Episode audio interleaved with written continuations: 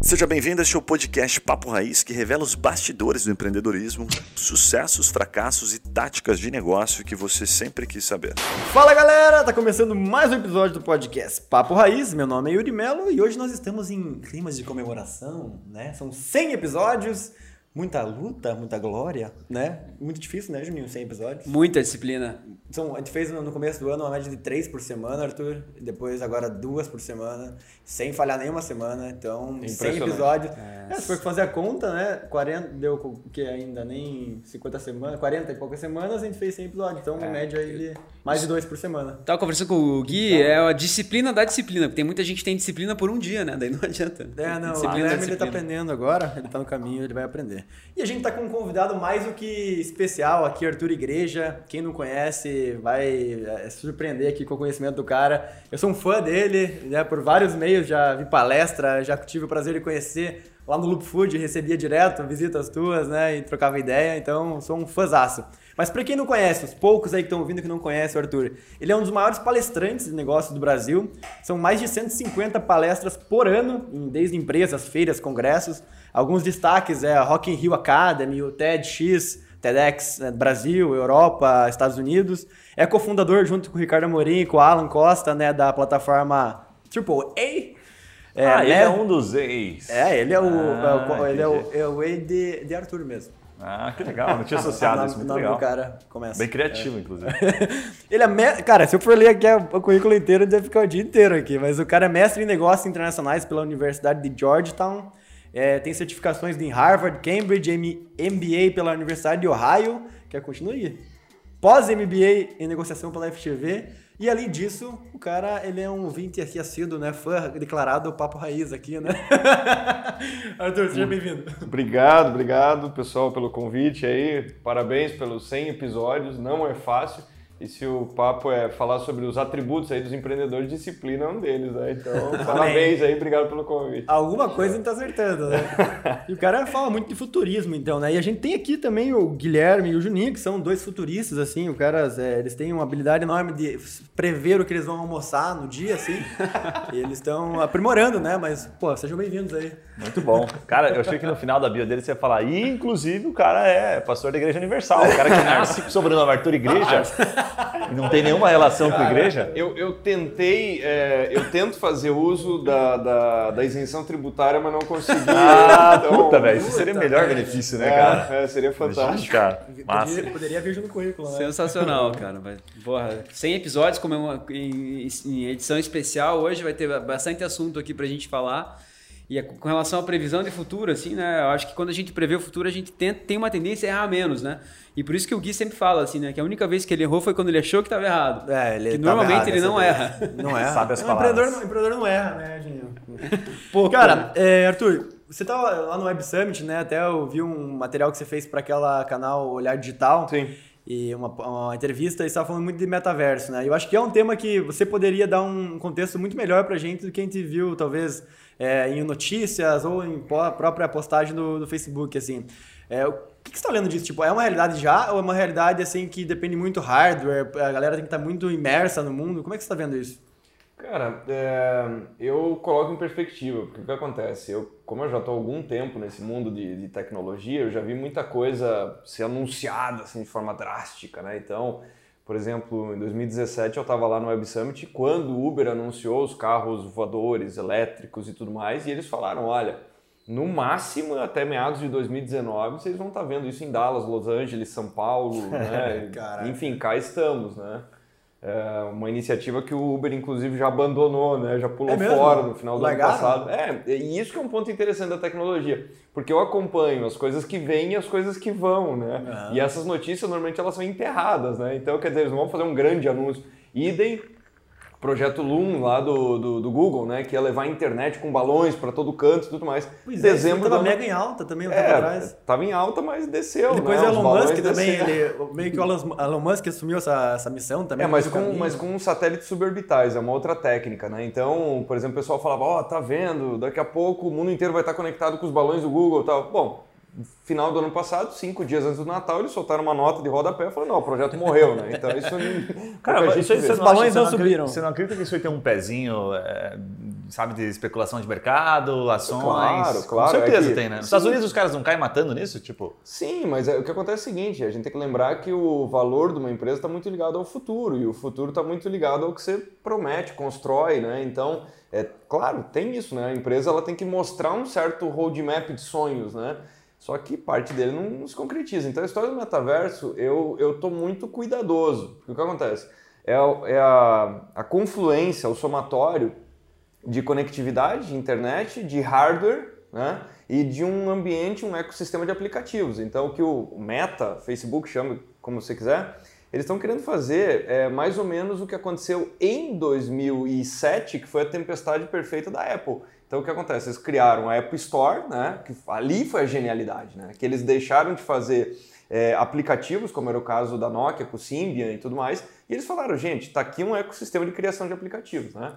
E a gente estava tendo é, 3G chegando, a maturação dos navegadores, maturação do hardware, né? Então o iPhone, você tem lá mais de 15 tecnologias que estavam amadurecendo naquele momento. então, assim, se eu tivesse que apostar, puxa, tá tudo maturando nesse momento para o metaverso? Não, eu acho que não, ainda tem um caminho pela frente, né? Porque o que acontece? Uh, é a mesma coisa que aconteceu lançamento em 2013 do Google Glass. Aí o pessoal falou assim, tá vendo? Sim. Fim do smartphone, né? 2015 morre o Google Glass. Por quê? Porque você tem que ter dispositivos que sejam é, acessíveis do ponto de vista financeiro, uh, eles têm que ser, o, tem que ter uma usabilidade legal e a terceira coisa que é fundamental ninguém vai usar um negócio que te torne menos sexy. Então o que acontece? O Google Glass te tornava um, um robô. É um, um, robô. É um humanoide. Então imagina, é, é, o cidadão tá lá sentado num pub, tá entendendo? E tem um LED aceso mostrando que ele tá gravando. As pessoas vão olhar e falar assim, cara, eu quero fugir desse tarado, entendeu? É. Eu, não, não quero falar com essa pessoa. Então um dispositivo que tem essas características não vira.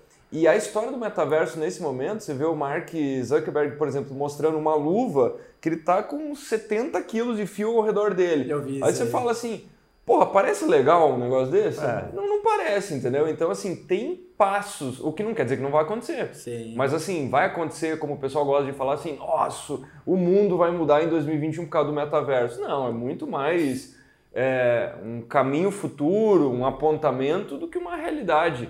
Então, assim, é, a, a, questão é quando vai maturar. Agora, o que vai acontecer, vai pelo seguinte: você pega o, é, o que está acontecendo nesse momento, né? Várias pessoas estão nos, nos assistindo, nos ouvindo, enfim, não importa.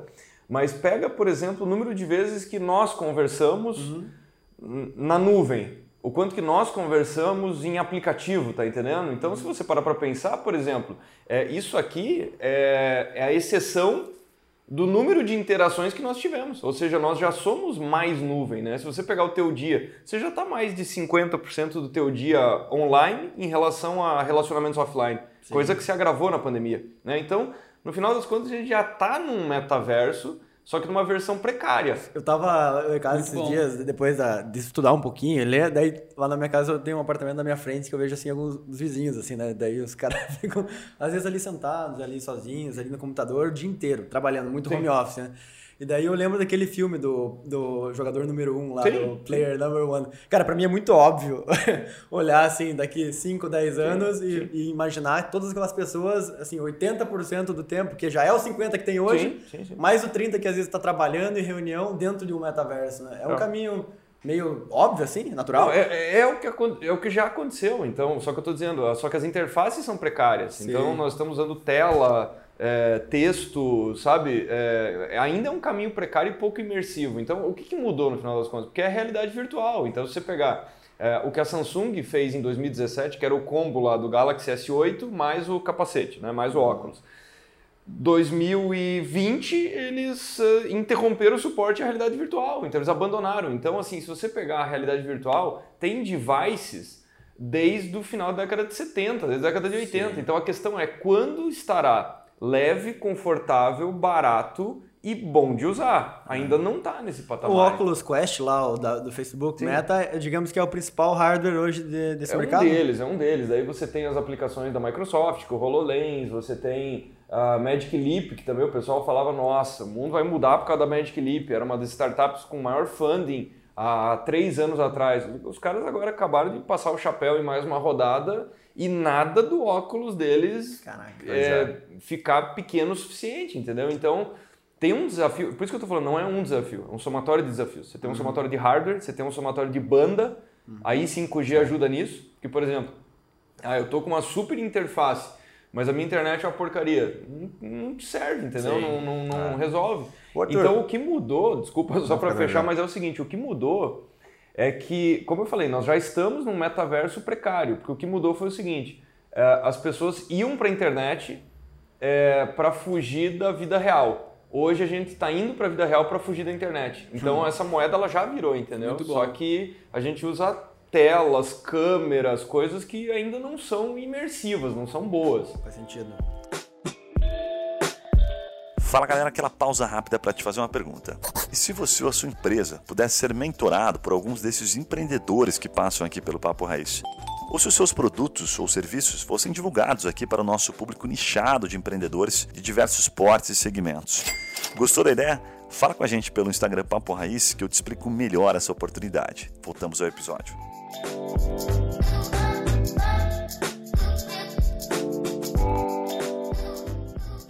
Eu ia te perguntar o seguinte, cara, quando eu vi essa decisão, o pessoal comentando lá na empresa, ah, puta, que loucura, nada a ver, não sei o que, daí eu fiquei perguntando, eu falei, porra, eu não acho que o Zuki chega lá e dá uma canetada, assim, sabe? Fala, não, é isso aqui que vai ser, acabou, Tive um né? sonho aqui. É muita gente envolvida no processo, pô, tem todo um conselho, tem os acionistas, os caras, né, de certa forma ele influencia e pesaram com ele, vamos assinar esse negócio aqui e tal. Mas você é um cara dos bastidores, você sabe, né, de informações que talvez a gente não, não conhece. Como é que é por trás dos bastidores, de fato? É, sim e não, porque tem um conselho, só que ele tem 54% dos votos. Então, Ah, é, ele pode dar uma Caraca. canetada. Ele, ele, pessoa física, tem 54% É, do sabe onde é tudo isso? do, do, da- do voto Das no votações conselho, e voto. do, do, do- do Facebook. Então, é, sim, é uma democracia no melhor estilo chinês, O né? famoso canechaço. Né? Então, é, da mesma maneira, eu lembro quando eu fui estudar na, na China que nós tivemos uma, uma aula com o representante do governo, né? E daí ele falou, perguntem qualquer coisa, né? E todo mundo ficou quieto, né? A gente falou, não sei se é seguro fazer. Como assim pergunta qualquer coisa? Aí ele falou, pessoal, vou dar algumas sugestões. A primeira sugestão, vocês acham que esse aqui é um país é, é, ditatorial? Todo mundo, tá. Não? Não, imagina. Ele falou: não, na China tem oito partidos. E os oito partidos são representados e toda vez nós votamos em quem é eleito. Então ele falou: o nome disso é democracia. E daí nós falamos: tá bom. Então o Facebook me parece que é mais ou menos Ah, isso, entendeu? sei. Uma democracia. É, então, assim, ele. Só que eu, não tem novidade nessa história. Se você pegar, tem uma apresentação dele de 2016 que ele mostrou o que que ele achava que era o roadmap. E aí dá pra ver o tamanho da genialidade dele. É, claro, tem vários fatores muito questionáveis aí na, na, na, no trajeto, na trajetória do Facebook. Mas o que eu quero dizer é o seguinte: em 2016 ele mostrava, olha, nossa, o nosso motor de receita hoje é o Facebook. Só que naquele momento eles tinham recém comprado duas empresinhas, uma chamada Instagram e outra WhatsApp. né? O Aquisições baratas. É, É, o, WhatsApp Instagram na- foi baratinho, né? é, o WhatsApp, né? WhatsApp na época tinha 20 funcionários quando eles compraram, né? Então, de fato, eram iniciativas muito menores, né? Hoje o Instagram tem uma receita que é 77% do tamanho do Facebook. E em 2016 ele mostrou isso. Ele falou: os nossos próximos dois motores são Instagram e WhatsApp. Em cinco anos. Em 2021 você, fala, você olha e fala, cara, o cara cravou o que ele falou, entendeu? E lá em 16 ele falava, em cinco anos nós vamos estar falando de Facebook, Instagram e WhatsApp, e daqui a 10 anos nós vamos estar falando de realidades imersivas. Então, não por acaso, o Face, agora a Meta, tem 10 mil desenvolvedores trabalhando no metaverso. 10 mil. 10 mil, 10 mil desenvolvedores. Por isso que tá 10 difícil contratar. Guilherme. Eu te falei, cara. Você quer pagar lá em real, lá aquela micharia? Os caras estão aí, ó. Pô, 10 cara, mil mas, devs. mas eu acho que tem um aprendizado aí por tu compartilhar pra gente como empreendedor, né? Principalmente quem está acompanhando, que a maioria é empreendedor. É, você deve conhecer essa história. O Bezo, uma vez questionado, não sei se foi aqui que o Yuri compartilhou, ele também falou que, cara, a forma como ele mediu o sucesso da Amazon era por testes, né? Sim. Até tem uma, uma passagem icônica lá que a mulher foi tirar onda do. Uma, Uma jornalista, jornalista, né? Foi tirar onda do Bezo, falando que, porra, como é que você se sente sendo pior? Não, esse foi na, na- quando ele lançou os- o, o telefone lá, que era o Telefone Fire né? e tudo mais, né? É, e aí ele falou: não, me Não, sinto de ela- boa porque é pior cagada. Não, vai ela ficar por falou assim, ó, ela falou assim, ó, Ah, pra- fazer a- a- que ela- exatamente o que ela falou. Ela falou assim, é, mesmo, como é que você se sente é, tendo, tendo entregado agora o maior fracasso da história da Amazon, tendo perdido 300 milhões de dólares? Daí, o que, que, que ele respondeu? Daí ele respondeu assim, ah, puxa, me sinto tranquilo e tal, né? Não sei se foi essas palavras, né? I'm alright, I'm okay. E aí ele disse que não era o pior, estava de boa, porque não era o pior problema ainda estava por vir, o pior fracasso ainda estava por vir, né? Não, ele Mas o que assim, eu queria... eu, tô tranquilo porque não, foi, não é o pior fracasso. Porque o pior fracasso ainda vai vir. Não, é o que eu falei, cara.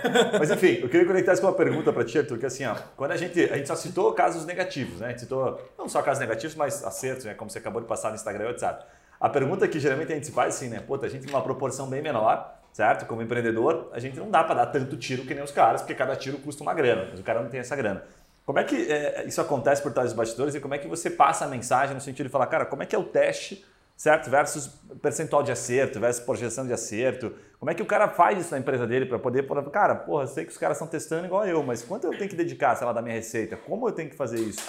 No final das contas, é, é, parecem, parecem temas assim muito abstratos, mas no final das contas é gestão de portfólio, entendeu? Então o que acontece? Tem portfólios mais arriscados e outros menos. Então esses caras, por exemplo, tem um framework da, da McKinsey que eles falam é, que, olha, possivelmente esses empreendedores eles estão 70% do tempo é, fazendo entregas muito mundanas e com, é, com, com, com KPIs muito bem definidos.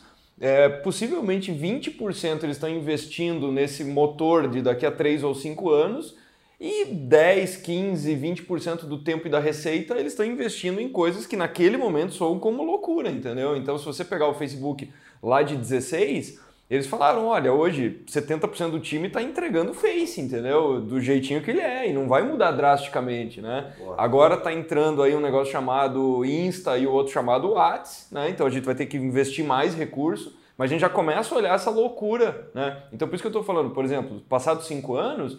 É, essas, essas apostas é, de médio risco de 2015 se tornaram a renda fixa do, do, do Face, entendeu? E agora a gente olha o metaverso e fala, pô, isso aí ainda parece loucura. Pode ser que daqui a cinco anos a gente vai voltar, sentar, conversar e gravar a edição número 7000, pelo ritmo que vocês estão. É, e a gente vai gravar dentro do metaverso e falando o seguinte, pô, tá vendo? O metaverso virou um puta motor comparável àqueles, né? Então, é, é gestão de, de portfólio. Cara, mas, mas eu vi um negócio, vê se você acha que faz sentido, se você concorda. Lá no, você deve ter lido já o Blitzscaling lá, né? Sim, sim, sim. E aí o cara fala das margens. Sabe aquela parte que ele fala das margens? Ele fala assim, cara, a margem da Amazon, por mais que, pô, seja o mercado... A proposta dos caras é muito louca, porque né, um mercado muito baixo e tal, mas ele separa e fala assim, Google, Apple, não sei o que, tipo 60 e poucos por cento de margem. De margem, margem líquida. É, sim, resultado sim. final. Sim, você fala, caraca, é muito louco. Daí você, pô, beleza. Aí separa a margem né? mais para fazer um contexto com aqueles caras que fazer um contraste com, a nossa realidade, sim, né? como sim, empreendedores mais reais.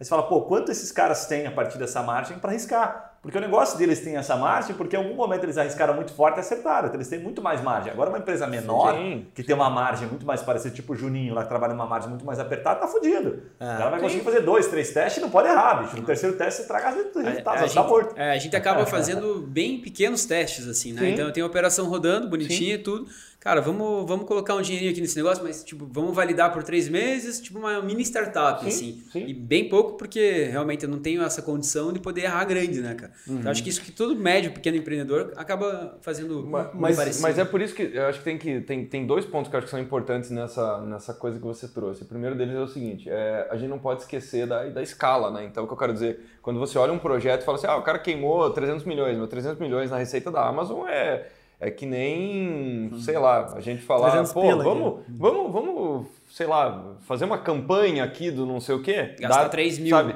Gastar é. 3 mil de gestão Contratar um influencer aqui para testar? Dadas as proporções, né? E a segunda coisa que eu acho que é importante é que tem que lembrar, é, esse é um ponto que eu falo também há alguns anos, é que com toda essa história de negócios alavancados, nós passamos a falar só dos negócios alavancados.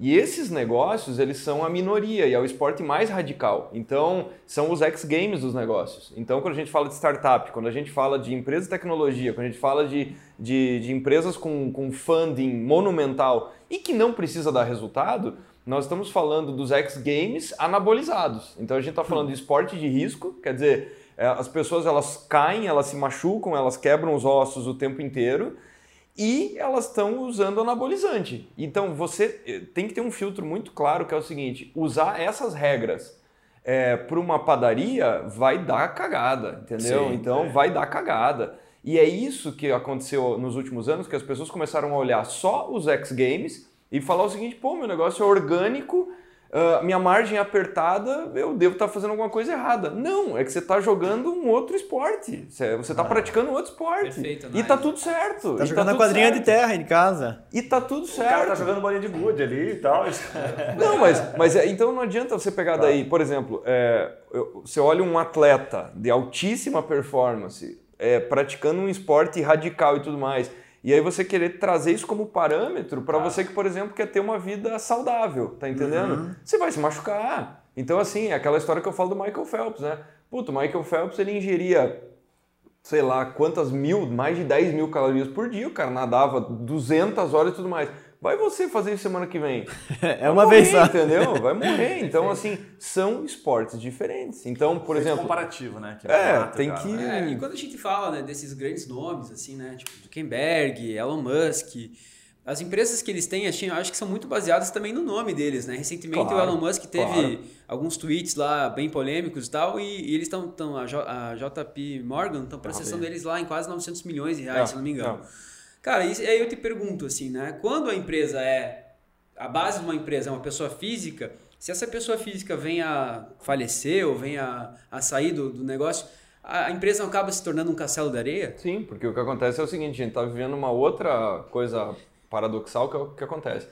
É, nós estamos vendo dois paralelos históricos que são interessantes. Né? Nós sempre tivemos, na verdade, o que aconteceu na virada do século XX é que nós tínhamos esses empreendedores. Então você tinha o Vanderbilt, você tinha Rockefeller, você tinha que, é, que, era uma personificação dessa entidade, né? E ao longo do século XX cresceu a teoria da, da governança, né? Então você fala, pô, eu tenho que desacoplar isso, né? Tem que, eu não posso ter gestão familiar, eu tenho que ter conselho, eu tenho que ter isso, eu tenho que ter aquilo, os executivos de mercado, hierarquia, hierarquia executivos de mercado, profissionais e tudo mais.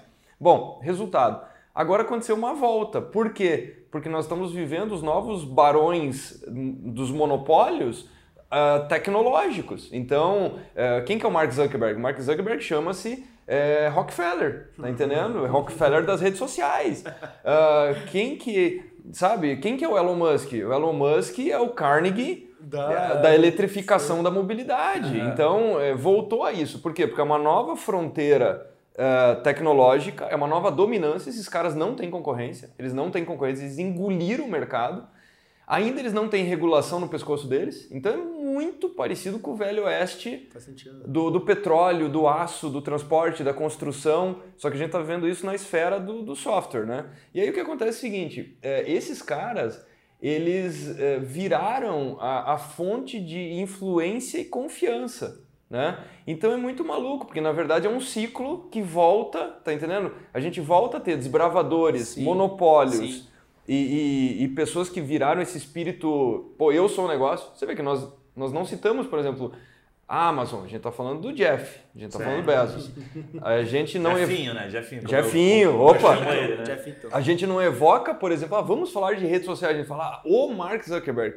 Então, sim. isso funciona para captar recurso, é. porque são, eles são carismáticos, eles são, sabe, eles arriscam, eles são, eles viraram essa persona. É um ícone, né? É um ícone de inovação. É um ícone. Então, é um isso, é, isso traz um risco para o investidor também. Claro né? que sim, claro o cara que sim. resolve acordar, não precisa nem morrer, só acordar no mau humor ali, é, fazer um tweet meio Exatamente. O cara vai lá, veja o que aconteceu com, com, com o Musk no, no, no, podcast do Joe Rogan lá. Fumou uma arvinha. É, falou um caminhão de besteira.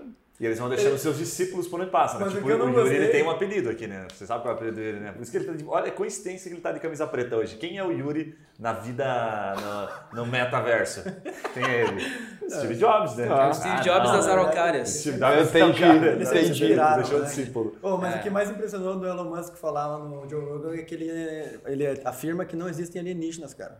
Nossa, é, ele tá falou. maluco ele. É, ele falou. Bom, mas deixa eu pedir um negócio pro, pro Arthur, que eu acho que ele tem conhecimento pra caramba e a pergunta não foi boa ainda. Vou tentar botar a pergunta agora. Quero botar um desafio pro Arthur. O desafio é o seguinte, cara. Vou te colocar dentro. Nós vamos fazer um desafio real. Vou te colocar dentro de uma empresa, tá? tá? Você que é um cara, porra, que tá ligado em tudo do mercado de negócio, mas o cara tá numa empresa hoje, ele tá tentando fazer alguma coisa. Cara, eu quero acompanhar alguma coisinha, beliscar alguma coisa do futuro, tentar, sabe, inovar um pouquinho, mas eu não sei por onde começar.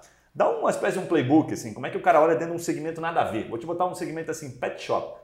O que, que o cara olha, velho? Ele vai olhar o maiorzão, vai olhar o que está fazendo fora do país. O que, é o playbook para o cara tentar inovar um pouquinho?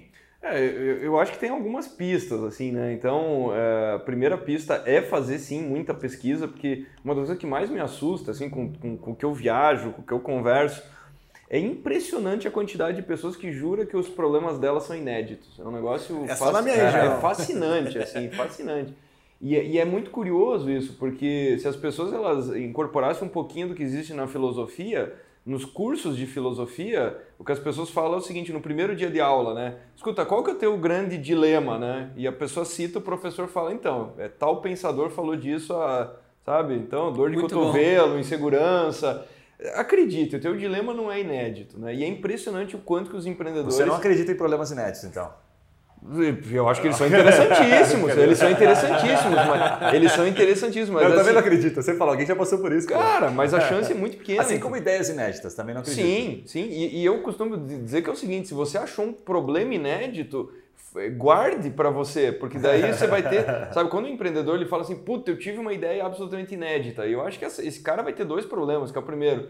É, Primeiro descobrir que não é. Convencer um caminhão de gente de que esse problema é relevante, e a segunda coisa é resolver a porcaria do problema que você descobriu. Então você tem dois, duas dificuldades. Sempre aparece aqueles caras que querem conversar com você assim, mas cara, mas antes da gente conversar, eu preciso que você assine um NDA aqui, É, né? não, nossa Porque o que eu vou te falar, É. cara, n- ninguém fez ainda no mundo, né? É, então, então, então guarde pra você. Se, se é um não negócio que ninguém. Eu não sou a pessoa certa, então. É. E aí, eu acho que passa por isso muita pesquisa. Segunda coisa, quanto mais você ficar supondo as coisas, mais tempo você vai perder. Então, aí sim, tem um pouco do, do, do, do- do Reid Hoffman, tem um pouco da, da história do, sabe, o Get Out of the Building, vai lá conversar com as pessoas. E, e uma coisa que me, me, me chama muita atenção é o seguinte: você pega pesquisa atrás de pesquisa, depois de pesquisa, de quais são as mais poderosas fontes de inovação, é quem faz atendimento na ponta e o bendito do consumidor. Então, é, é- é a história, o exemplo que eu cito no meu livro, que uma coisa que me, me deixa completamente transtornado, eu só abasteço em posto de gasolina que a pessoa me traz a maquininha no carro, porque eu acho uma coisa absolutamente é, fora do sério a pessoa te fazer descer do carro, sendo que existe tecnologia disponível há muitos anos para o caixa ir até você. Então eu, eu, eu me nego a descer do carro. Falo, ó, se eu tiver que sair do carro, cara, não, não vou pagar. Não, não, vou, não vai acontecer. É a minha per- pergunta número um. Porque eu sei que existe tecnologia disponível para aquilo. Só que eu já cansei de, por exemplo, chegar em posto de gasolina e falar assim, amigo, cara, pede pro pessoal, pô, te dá uma maquininha, né? Você, fi- você, você fica com esse papelzinho, né? Me pedindo para descer do carro. O que, que eu já escutei num milhão de lugares? Ele fala assim, doutor, eu já dei essa ideia. O pessoal não Todo ouve, mundo pede. O pessoal não escuta. Legal. Então, cara, passa, passa por pesquisa. E, e o, e o terceiro conselho que eu sempre dou é o seguinte: é, você tem que fazer uma abstração é, do teu setor, porque não importa se é pet shop, a abstração tem que ser resolução de tarefa. Então, por exemplo, é aí que está um grande problema. As pessoas elas fazem benchmark, então se é o grande, se é o pequeno, pouco importa. As pessoas elas fazem benchmarking e, se- e para para pensar. Se todo mundo dentro do mesmo setor fizer benchmarking, eles não vão sair do lugar. É, fato, é muito sim. louco o que você está falando, Arthur. Porque Tá- assim, tudo que você está falando parece que é o óbvio, né? Ah, mas é. as pessoas não fazem o óbvio. Eles pensam em inovar no negócio Não, qual- extraterrestre Não. e o óbvio acaba não sendo feito. Mas cara. então, se por exemplo, se eu estou fazendo gestão num hospital, qual que é o último lugar que eu vou fazer benchmark? Outro hospital. Sei. Hum, Óbvio que não. Agora, eu tenho que fazer a abstração da tarefa do tipo, ah, o cidadão chega no meu hospital, chega no meu pet shop. Primeira coisa, pô, essa pessoa, sei lá, ela tem que preencher um cadastro. Quem que mata pau em cadastro? Login social. Então, agora, tem algum hospital que faz isso? Não. Porra, tá ali a chance, entendeu? Então, o que, que o hospital usa? Usa porcaria do formulário, usa um atendimento lento, burocrático. Então, eu tenho que pegar, por exemplo, qual que é a tarefa? A tarefa é a identificação do cidadão. Né? Quem que faz isso? Pô, tem indústrias que fazem isso com uma capacidade brilhante, como é o caso é, que eu sempre cito, né, que são as companhias aéreas. Pô, a companhia aérea consegue enfiar 200 pessoas num tubo em 20 minutos. Imagina 200 pessoas chegando num hospital, 200 pessoas chegando numa padaria.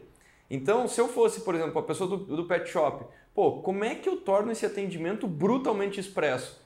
Eu tenho que olhar a companhia aérea.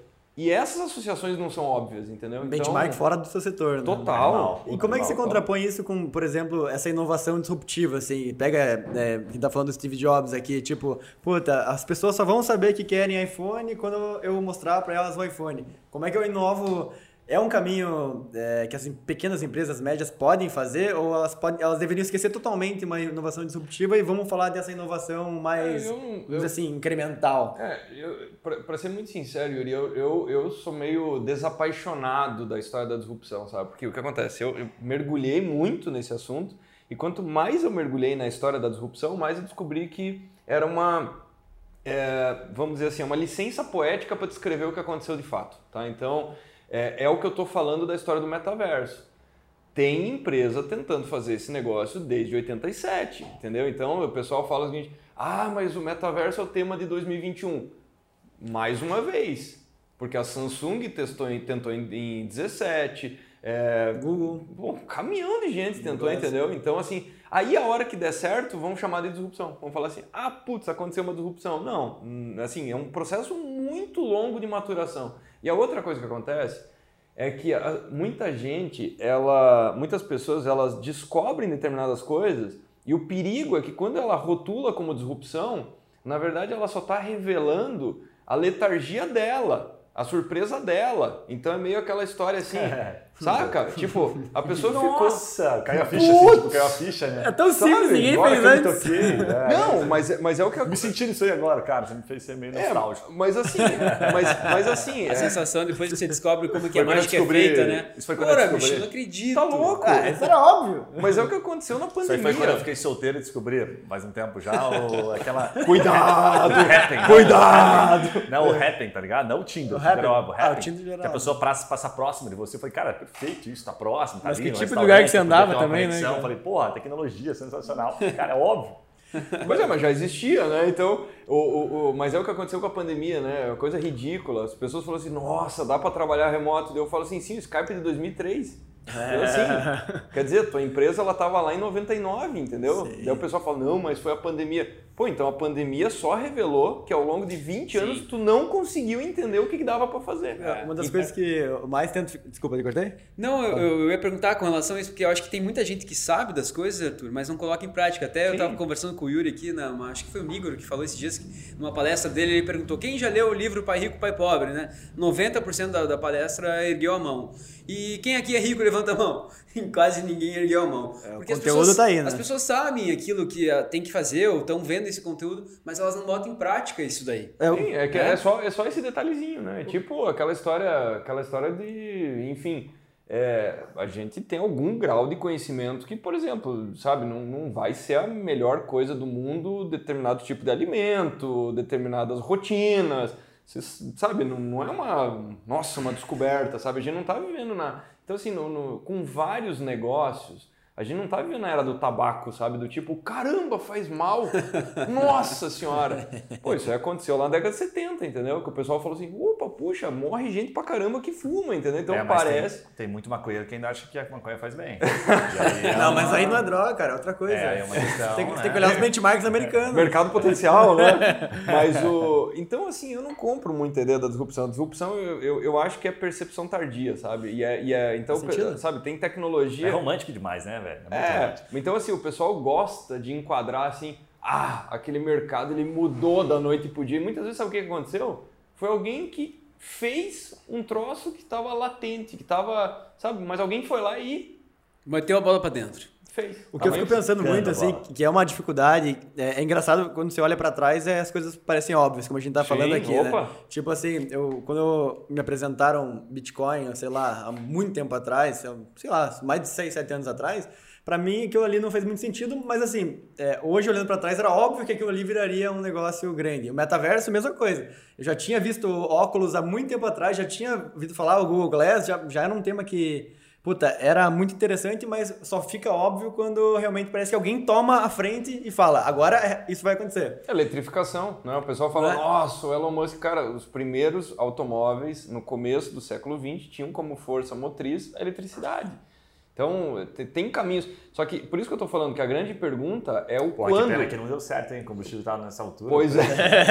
Cara, teve um, teve O problema um é timing. lançamento no Brasil. Acho que tem um programa que eu vi O do. Silvio O Santos, né, cara? o Gurgel, e os é, caras lá, pô, em 1990, lá lançando carro elétrico, só que, cara, subsídio zero, né? Mas 80 eu acho que tem muito interesse de várias indústrias por trás desses, Não, desses tem, aportes aí. mas né? tem, é, assim, só passando rapidamente por esse assunto, mas tem, tem vários estudos que mostram que também, por isso que eu falo, é, é, a gente está falando de desenvolvimento de plataformas. Então, por exemplo, tem um estudo muito interessante mostrando por que, que a eletrificação não aconteceu antes, né?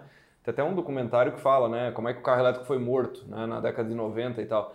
É, e vários estudos mostram que, na verdade, você não tinha infraestrutura de apoio. Então, quer dizer, veja, você tem que ter pontos de carregamento, É, você tem que ter boas né? baterias, você tem que ter, quer dizer, você tem que ter um caminhão de coisa, entendeu? Você tem que ter um time, né? hall de coisa, tem que dar certo ao mesmo tempo. E isso, Mas ao esse- mesmo tempo, ligado ao interesse de vários grandes nessa história toda. Claro. Alguém tem que tomar É, frente. mas por né? que que esse, no- esse foi outro mercado aí que Cara- foi projetado pra caramba. Eu dei um- a gente tem um amigo em comum que ele montou uma empresa dessa, ele traz o carro da China e tal, daí ele Elétrico. se posiciona como montadora, a Hightech Elétrica, parceiro nosso. Um abraço pro Rodrigo. Daí, cara, ele tá remando aí faz uns 3, 4 anos, aqui em Pinhais, inclusive, e tal, um cara muito batalhador. Cara, e eu prestei uma lá no começo para ele, assim, para desenvolver a parte comercial. Na época eu via um monte, os países todos se, beneficiando. Não, porra, 2020, 2021 e tal, não sei o que. Tá aí, não tem elétrico. Mas é- disso eu tirei uma conclusão, que é a mesma conclusão que eu tiro do, do home office do ano passado. As empresas grandes e os países, eles têm que, cara, assim, eles devem fazer um tirar um 2 ou 1 lá, falar, ah, 2020 ou 21? Não, então venceu, 2020. Eles têm que de alguma forma é- manifestar a posição deles. Não, é uma, é uma, porque- conflu, uma não, porque a comunidade, de cara, a gente espera, a sociedade espera uma posição. É igual o Zuckerberg já falou, não acredito no, no home office no meio da pandemia. Daí passou o home office e falou, cara, agora se o cara quiser Cara, trabalhar só em casa, vai ganhar menos. mas olha- Era, era lógico que ele tinha que ter essa posição, por mais que nos bastidores ele pudesse falar, cara, isso aí vai dar mal, hein, cara, vai dar Mas mal olha o exemplo bosta. do carro elétrico que você deu. não. Sim, porra, a, Tesla, a Tesla é, disruptou quando fez um mercado, um mercado de carro elétrico sexy, né? E um negócio que você podia, de fato, curtir, ser dono daquilo ali, porque já tinha Prius e tudo mais, Sim, e já, esse carro elétrico não era uma novidade. Daí, puta, galgou pra cacete, quase quebrou umas 10 vezes no- no- na biografia do Elon Musk. Cara, animal a história Sim, da- quando sim. ele entrou na Tesla e tal. Mas aí, agora o mercado pega aquela Rivian, não sei se é Rivian, que é uma empresa que não vendeu um carro até agora. Sim, sim. E ela já vale mais, é a terceira maior montadora do, do mundo. Só, só perde pra Tesla e pra, acho que, GM, ela, né? Ela passou, passou a Ford. Passou a semana Ford passada. e nunca Caraca. vendeu um carro. Ah. É isso que eu tô falando. Agora a confluência é perfeita. E é- Mas daí tá o que... só reservando? Não, ela captou investimento. Ah, tá, não, não saiu o carro, não são ainda. Nunca, Ah, um não, já tem o carro. Mas ninguém ele- comprou? Não, é tipo assim, fa- fatura 300 mil reais no último ano. Ah, É, eles então, assim. Não, um carro de você pra ajudar, então, tá louco? Uma empresa dessa daí, velho? Mas, e Passa o Instagram dos caras. e daí depois. 20% dos carros que vão ser vendidos em é muito- 2022 vão ser elétricos. É muito Essa é a disruptivo pra mim. É muito loucura isso. Mas é porque você tá na fase do maioria inicial e maioria tardia, mano. Ele lê um livro, agora ele vai poder explicar. Você não é os inovadores e os visionários. Sim, mano. sim, eu Eu, também tô nessa. Talvez nessa uma frustração desse romantismo todo, que a galera vive de romance, né? Cara, isso aí vai no E, cara, podcast, o um romance assunto dura parte. um dia, né? É. Eu sou mais, cara, ligado à convivência, bem-estar, do que ficar nesses romances, essas viagens. Cara, mas às vezes uma viagem dá certo. Só que eu não sou o cara da que vai influenciar as pessoas a ter essa viagem. Não, porque então- eu acho que a frustração é muito grande. Não, e tá tudo certo, porque o. Mas isso que eu tô falando são modalidades diferentes. Então, por exemplo, esse caso que o Yuri tava falando dessa empresa, né? É, e inclusive eles fizeram um arranjo que eles começaram a vender ações para as pessoas que têm a reserva do carro, né? Então eles estão capitalizando pelos. Eles mais ou menos estão fazendo o seguinte: olha só, eu te Mal prometi um carro, aí eu estou vendendo as ações, porque quando eu te vender o carro, a empresa vai passar a existir de fato e dela vai valorizar. Então a tese deles é o seguinte: como um carro va- desvaloriza 20% ao ano, eles estão fazendo o seguinte: junto com o carro eu te vendo as minhas ações que eu prevejo que vão valorizar pelo menos 20% ao ano. Então o teu ownership cost vai ser zero. Cara, isso é um marketing De você ter o meu- do mercado automobilístico. Pois é! Aí que tá o ponto. Claro que é, velho. Aí que uma pirâmide, vez, cara. Disfarçado, Cara, animal, minha avó velho. dizia, é só Não, mas existe é animal, animal. malandro porque existe o mané. Esses caras estão trazendo isso aí, cara. Não, mas então, mas, Mas aí é um tá- tesão o carro, mas é um tesão, cara. Não, não, tudo Mas bem. não saiu ainda. É, mas Não, tá já bom. vendeu umas unidades. Não, tudo bem. né? Então, nesse momento, o carro ele é um NFT, né? Ele É, é, universo. Mas Tá então, é, exatamente, os caras conseguiram acoplar Que massa, o velho. combo, Gostei disso aí. o combo máximo vai ser se eles fizerem isso com criptomoeda. E fechou, Sim, né? o cara Total. indica dois O amigos, cara faz compra- um. Não, ele compra um tokenzinho. Tem como indicar uns É, amigos? e é um marketing multinível sem fim, porque vai valorizando, quanto mais gente entra, e aquilo vai valorizando, e as, as ações vão aumentando, e a- e o cara vai até diluindo, vai ficando com um pedacinho. Até que. Vamos criar um esquema assim, mano. Vamos criar um esquema. Até que. Que animal, que- velho, Eu acho que dá pra fazer isso. É animal até que deixa de ser, né? Cara, eu queria te perguntar, até dando uma pivotada aqui, são mais de 150 eventos, né, que você faz Por ano. por ano, cara. E qual que é a maior demanda que você tem, assim, de empresários, empreendedores, assim, com relação a assuntos, né? Porque eu fico imaginando, cara, haja assunto, né? Pra gente falar com 150 palestras por ano, assim, e ainda tá se, se reinventando, se inovando pra esse meio de empreendedor. mas É, é que que tem- tinha o, é o filé mignon, assim, né? O, Mas acho que tem duas, dois pontos interessantes, assim, lá no Web Summit, uma das coisas mais legais, eu vi, o, assisti o Gary Kasparov, né, que é aquele considerado o maior enxadrista da história, né, o que perdeu pro Deep Blue lá, o computador da IBM lá em 97, né, e daí ele tocou num ponto muito legal, né, ele se tornou um especialista em IA, né, porque ele falou assim, pô, perdi pro computador, então a partir dali eu esse cara. eu tenho que entender como é que essa porcaria funciona, né? E daí ele se tornou, ele tem alguns livros publicados falando sobre IA. E Inteligência daí- artificial, né? É, e, e ele falou uma coisa muito interessante, que ele falou o seguinte, bom, o xadrez eu tinha que eh, estudar não sei quantas horas, praticar não sei quantas horas, ele falou, você tem um, um tempo que você consegue fazer isso, porque é um esporte, né? um esporte da mente, mas ele falou, você vai até tal idade, né? assim como você precisa ter eh, músculos para praticar esporte num nível competitivo. Ele falou, então hoje eu sou possivelmente o melhor jogador amador do mundo de xadrez, né? Porque ele falou, eu me, me aposentei de xadrez. Só que quando eu fui falar de tecnologia, eu descobri o seguinte, que o xadrez eu tinha idade para parar de jogar. Tecnologia acontece coisa todo dia, eu posso ter uma carreira eterna se eu me oxigenar rápido o suficiente. Então assim, o meu raciocínio em relação aos conteúdos que eu falo Cara, eu acordo absolutamente todo dia com a premissa de que eu, eu tô ficando fora de forma naquilo que eu falo, entendeu? Então eu tenho uma. eu sou obstinado por. Tem um tubarão atrás de você correndo. Cara, muito Nadando. rápido, muito rápido. E a segunda coisa, é, com relação aos temas, os temas estão muito ligados a, a isso, sabe? A- a- as empresas. é, eu tenho, tento ter pelo menos uma abordagem de desmistificar essas coisas. Então acho que, sei lá, parte do motivo pelo qual eles continuam me chamando, né? Que é, enfim, é é a medida que eu tenho para saber se eu continuo relevante ou não, né? Quer dizer, se pararem de me convidar, eu vou saber que Alguma deu coisa errado. deu né? errado. Cara, mas eu tenho, Algo eu, errado. eu, tenho, eu tenho uma pergunta em cima disso. Eu, eu- eu tenho uma teoria, assim, a ver se bate, tá? Cara, você, por exemplo, você já deixou claro que consome, Teoria do consome, Guilherme, consome, você tem que consome. filtrar, tá? Dá uma... Não, é, é que assim, ó, por exemplo, assim, sei lá, meu conhecimento deve ser meio por cento daquilo que você sabe, se não menos.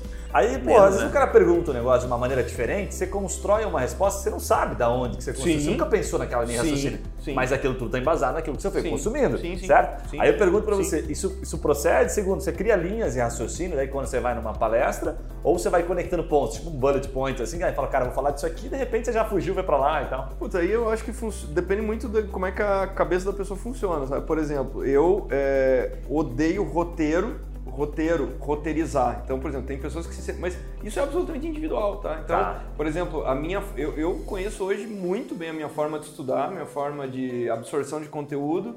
Eu sei quais as mídias que eu gosto, o ritmo que funciona bem e tal. E para produzir conteúdo idem. Então, por exemplo, a forma como eu construo conteúdos, para algumas pessoas seria assim uma sessão de tormento, sabe? Porque, por exemplo, o meu processo precisa passar por uma fase incrivelmente caótica, sabe? É assim que eu escrevo, é assim que eu gravo um vídeo, que eu faço uma palestra. E normalmente as palestras eu termino elas 30 minutos antes do evento, não mais que isso. Caraca. Não mais que isso, porque tem duas coisas que me incomodam. Primeiro, o pessoal fala assim, pô, Arthur, você pode mandar o material 10 dias antes? Eu falo, você tá louco? O que, que vai mudar daí? tá louco? Já... Você você acha que em 10 dias eu vou ficar parado? Então, assim, se eu te mandar hoje, daqui a 10 dias eu vou estar odiando aquele material, porque eu vou bater o olho e falar assim, putz, isso aqui envelheceu, velho, isso aqui, isso aqui não faz mais sentido, ou tem coisa melhor, tem um exemplo melhor, entendeu? Então, se eu te mandar 10 dias antes, é uma picaretagem, não vou fazer isso. E a segunda coisa é que é, eu preciso passar por essa fase caótica e no final eu preciso de bullets. Então, sabe, é, quando eu fui fazer, quando eu vou fazer livro, quando eu vou fazer palestra, mas essa é a minha estrutura de organização. Para algumas você é pessoas- tipo uma série do Netflix, assim, começa numa tragédia e tal, pior parte que prende um a atenção, aí fala, pô, o que, que esse Ele cara vai falar fala assim, agora? 42 horas sensacional. antes. Aí depois tem três temporadas, assim. Cara, e tal. mas É sensacional. porque Mas no bom sentido, né? O cara criou um método que ele, que ele descobriu Mas que é ele massa. performa, Engaja. per- performa mais alto, cara. Isso é sensacional, porque é, é- e todo mundo é diferente, né? Sim, Não é todo mundo mas- igual. Isso funciona exatamente que Pra pra, mim- pra você. pra mim, Tem pra- gente que o improviso é caos, cara. Você é louco. Não, não, mas, mas, mas tem uma diferença importante, cara, porque assim, é, você, você tocou num, num ponto muito legal, que algumas pessoas elas perguntam assim, tá, mas. Porque tem gente que já me viu assim, literalmente, no camarim, 30 minutos antes, eu falo assim, peraí, eu preciso, quero mexer nisso daqui e tal. E o pessoal fala assim, caramba, você gosta de falar de improviso. Eu falo, não, olha só, se, eu- se você me colocar no palco daqui a 30 minutos para falar sobre história do balé, isso vai ser improviso. Sim. Vai ser improviso, porque eu teria muito pouco para falar sobre isso. Agora, não é improviso, assim como outra coisa que eu falo, que as pessoas chegam logo antes de eu entrar no palco, né? Elas falam, dão um tapinha e falam assim, boa sorte. Eu falo, boa sorte, caramba, né? Eu falei, não, não posso contar com isso, entendeu? Então, é, é um processo é, que ali no final, então o que acontece? Ele ganha forma. Ele, ele ganha, sabe, na minha cabeça que ele tá muito organizado. Que eu, não tô, eu não tô falando de nada. Então, isso que eu tô falando, se, muito comumente, se a pessoa falar assim, ah, você pode falar sobre tal coisa? Não, não, porque honestamente eu não sei lhufa sobre Sim, isso. sim. Agora, dentro desse escopo, Tem Cara, facilidade. Aí, e, e- e uma outra coisa que é muito importante pra mim, mas de novo, é o que funciona pra mim. É, por exemplo, eu odeio texto, né? Assim, nas marcações visuais e tudo mais. Então, por exemplo, eu uso foto. Por que, que foto funciona bem pra mim? Porque o tempo inteiro eu estou olhando as, as expressões faciais do público. Então, por exemplo, eu coloco fotos e sobre aquela foto eu posso falar, usar uma foto para falar 40 minutos ou eu vou falar 40 segundos. Por quê? Porque eu bato o olho e, cara, é muito evidente. Então, o meu teste AB, Legal. eu começo a falar daquele tópico e se eu não vejo reações fortes, eu vou Passa. para a próxima foto. Você sente é que é a empatia, reação né? que Você, você olha, você gosta, assim, o cara sorrindo, o cara... mas É, é nítido, é nítido, é nítido. Mas você, você, O cara você- cutucando assim, apontando. Você, você falou que eh, algum tempo atrás você ficou solteiro, né? Sim. Ah, tá, foi bem recente, foi bem recente. Recente? Então, é, não é tão difícil saber se você está Ah, tendo eco ou é. não. Como é que é, Guilherme? que Mas é mais óbvio quando não tá tendo, né? Opa, opa. Daí, é, daí você passava pela pessoa no, no rap, e daí qual a expressão que você via assim?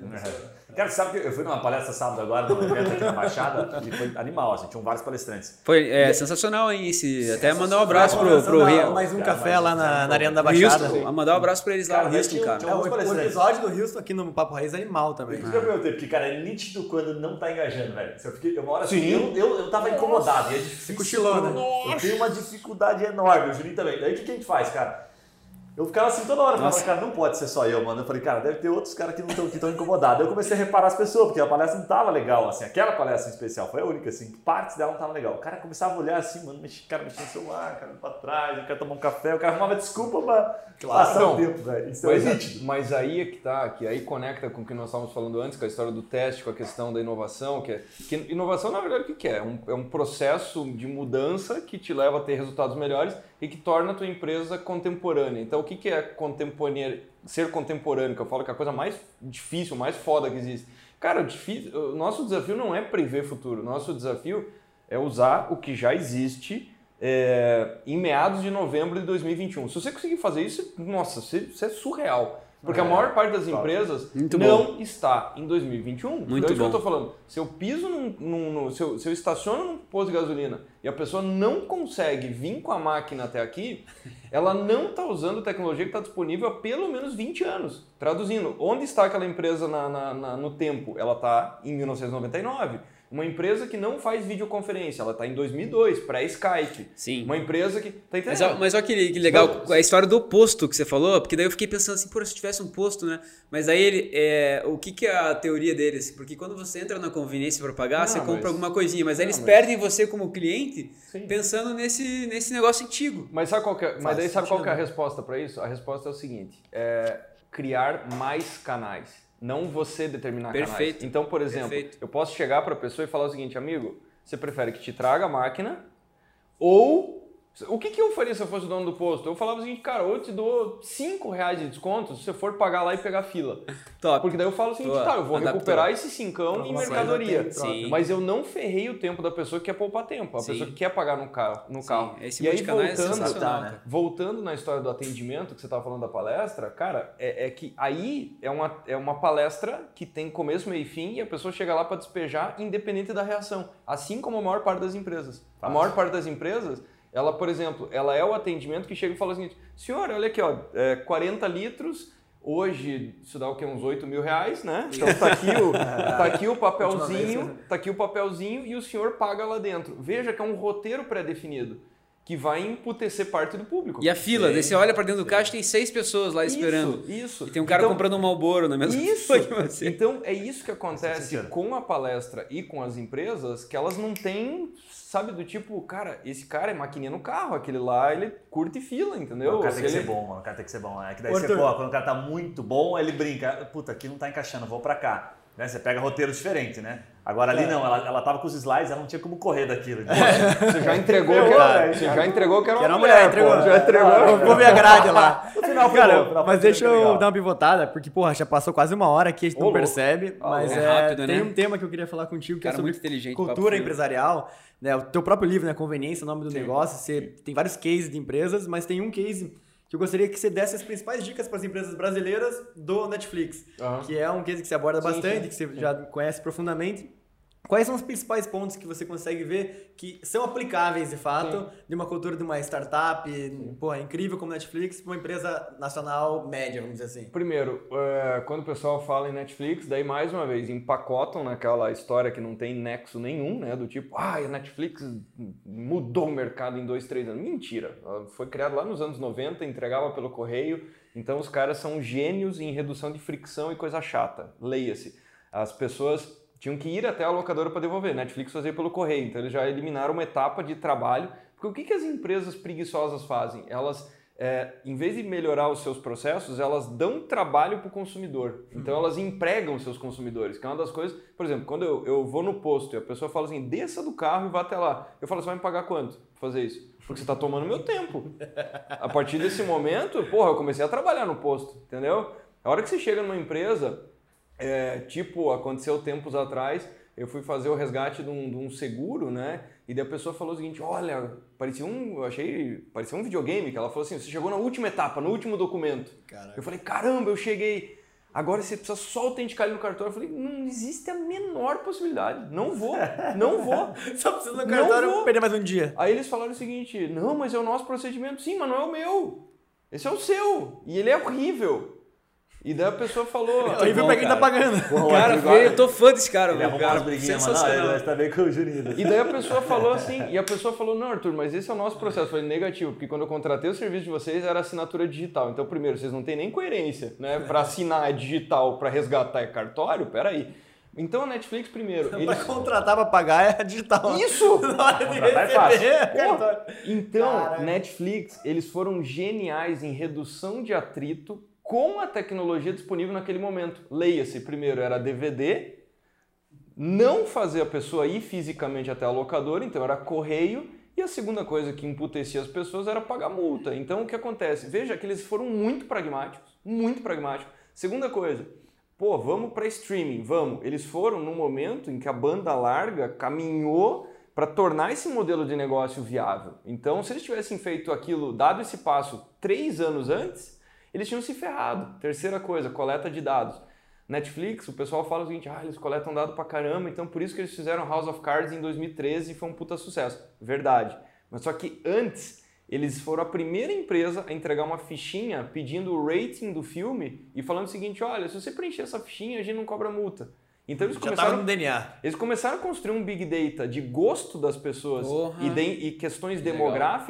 Muito antes do Não digital. sabia disso não, cara, que legal. Muito antes do digital. E para fechar, o, o Reed Hastings ele tem uma, uma questão de, de, de fato dar liberdade para as pessoas, que é uma das coisas, sinceramente, as empresas elas adoram falar assim, ah, a gente gosta de contratar perfil inovador. Para quê? Para logo depois Você dá um pop pro cara assim.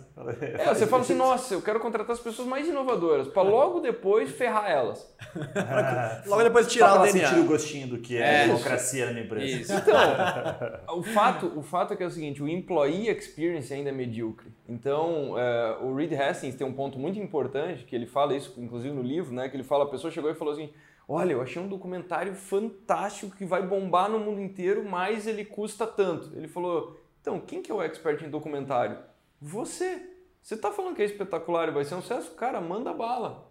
E se não for, você já vai saber que, tipo, quais foram as lições ou que você tá com a pessoa errada. Mas então esse, ele, ele, ele dá pra ver assim, em todas as, as, as características da Netflix que definitivamente não tem o micromanagement, não tem aquela micro coisa. Por isso que eu tava falando, você pega várias empresas, veja, o que, que faltava, a gente tá voltando à história do, poderia ser o pet shop, poderia ser o posto de gasolina, poderia ser qualquer coisa. Se aquela pessoa tivesse um pouquinho de alçada para mudar algumas coisas e veja que não é o jeitinho brasileiro. É você ter um playbook de falar o seguinte, olha, não é só isso. Bota o cliente no, no centro ali, pensa nele. É. Então, exatamente, que, o que, que é o resumo da história do Customer Centricity? Cara, eu tô aqui para resolver teu problema. A gente vai criar processos, adaptar processos, mas no final vai dar certo para você. E as empresas preguiçosas, o que elas falam? Estão aqui os meus processos. Aí você aprende a lidar com eles. Então, é essa a característica de uma empresa que vai morrer. Eu acho que as nossas empresas brasileiras de telecomunicação, de seguros, elas têm muito disso, né? O cliente no centro não é tão fácil, né? Agora, para trocar a passagem lá para nossa viagem foi tão fácil, né? Só teve que fazer 35 ligações e duas vezes no aeroporto. Eu e- ainda não consegui. E, É, mas- e aí mas- o Juninho não conseguiu. Porque é exatamente o oposto do que você está falando, né? Tem empresas que criam, criam processos porque muitas vezes elas é, sabem que não tem muita opção para o cliente sim, sim, ou que sim. é muito cansativo para ele mudar. Sim, Então ela ganha o cara pelo cansaço.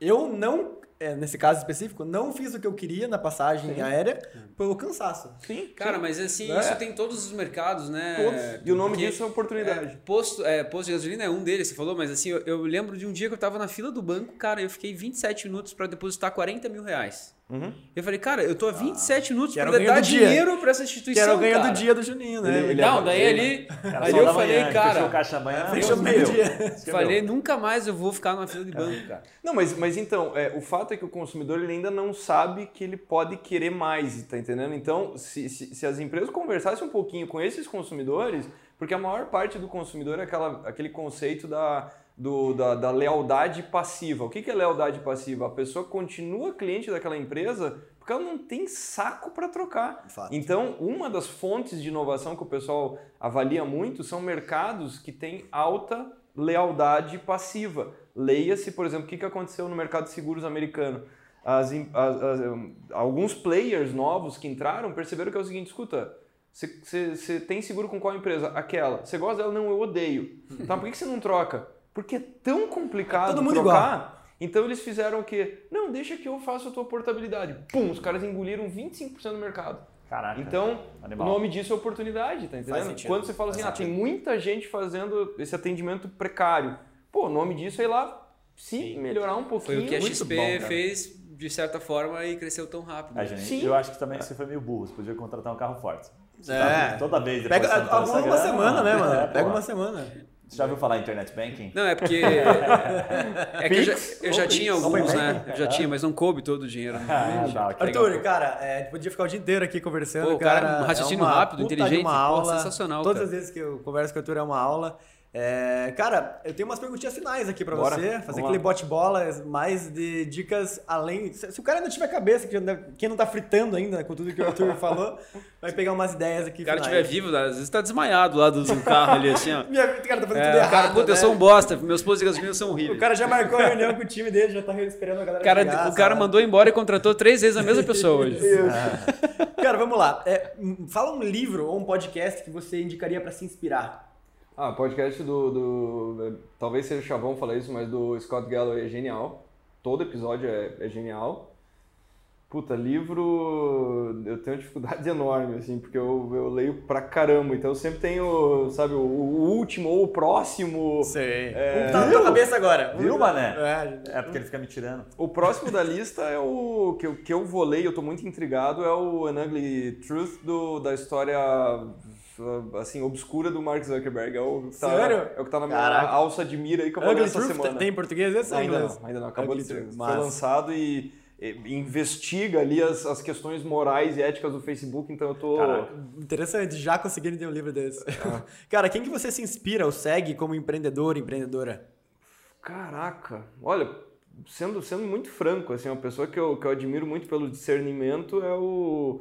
Que eu, que eu sempre, assim, acompanhei a linha de raciocínio dele e me agrada bastante é o Ricardo Morinho, é um cara que, sabe, eh, admiro muito, a, é uma pessoa extremamente ponderada, assim, pessoa extremamente ponderada, então, é estudioso, consegue ter essa visão mais ampla, sabe? Muito bom. Que acho que essa coisa que não é fácil. Viu, não não é fácil ter isso. Guilherme, quando o cara gosta do sócio dele, ele fala bem assim, abertamente.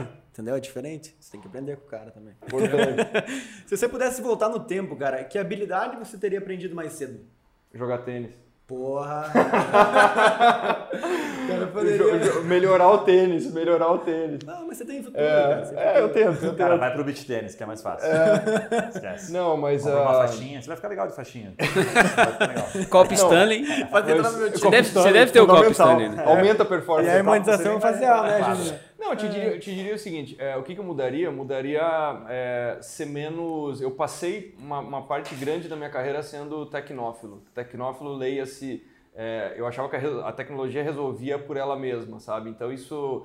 Eu fiz engenharia mecatrônica, né? Na engenharia você é treinado para ou tirar as pessoas do caminho ou não, sabe? Então é que nem eu falo, um engenheiro de alta performance é uma pessoa que as pessoas passam comida por baixo da porta, ele tá lá, né, no, no canto dele, não fala com ninguém e tal. É. E, e aí, quando você acha que a tecnologia é o ponto de partida, meu, você perde muito tempo na carreira. Você perde muito, muito, muito, muito tempo na carreira. Então, esse, é- esse é um aspecto que eu queria ter aprendido muito antes. Por exemplo, quando eu estava na engenharia, eu tive pouquíssimas aulas de administração e o professor enfatizou na primeira aula que ele falou o seguinte: pessoal, isso aqui não é para vocês. É só pra currículo. Ah, que massa.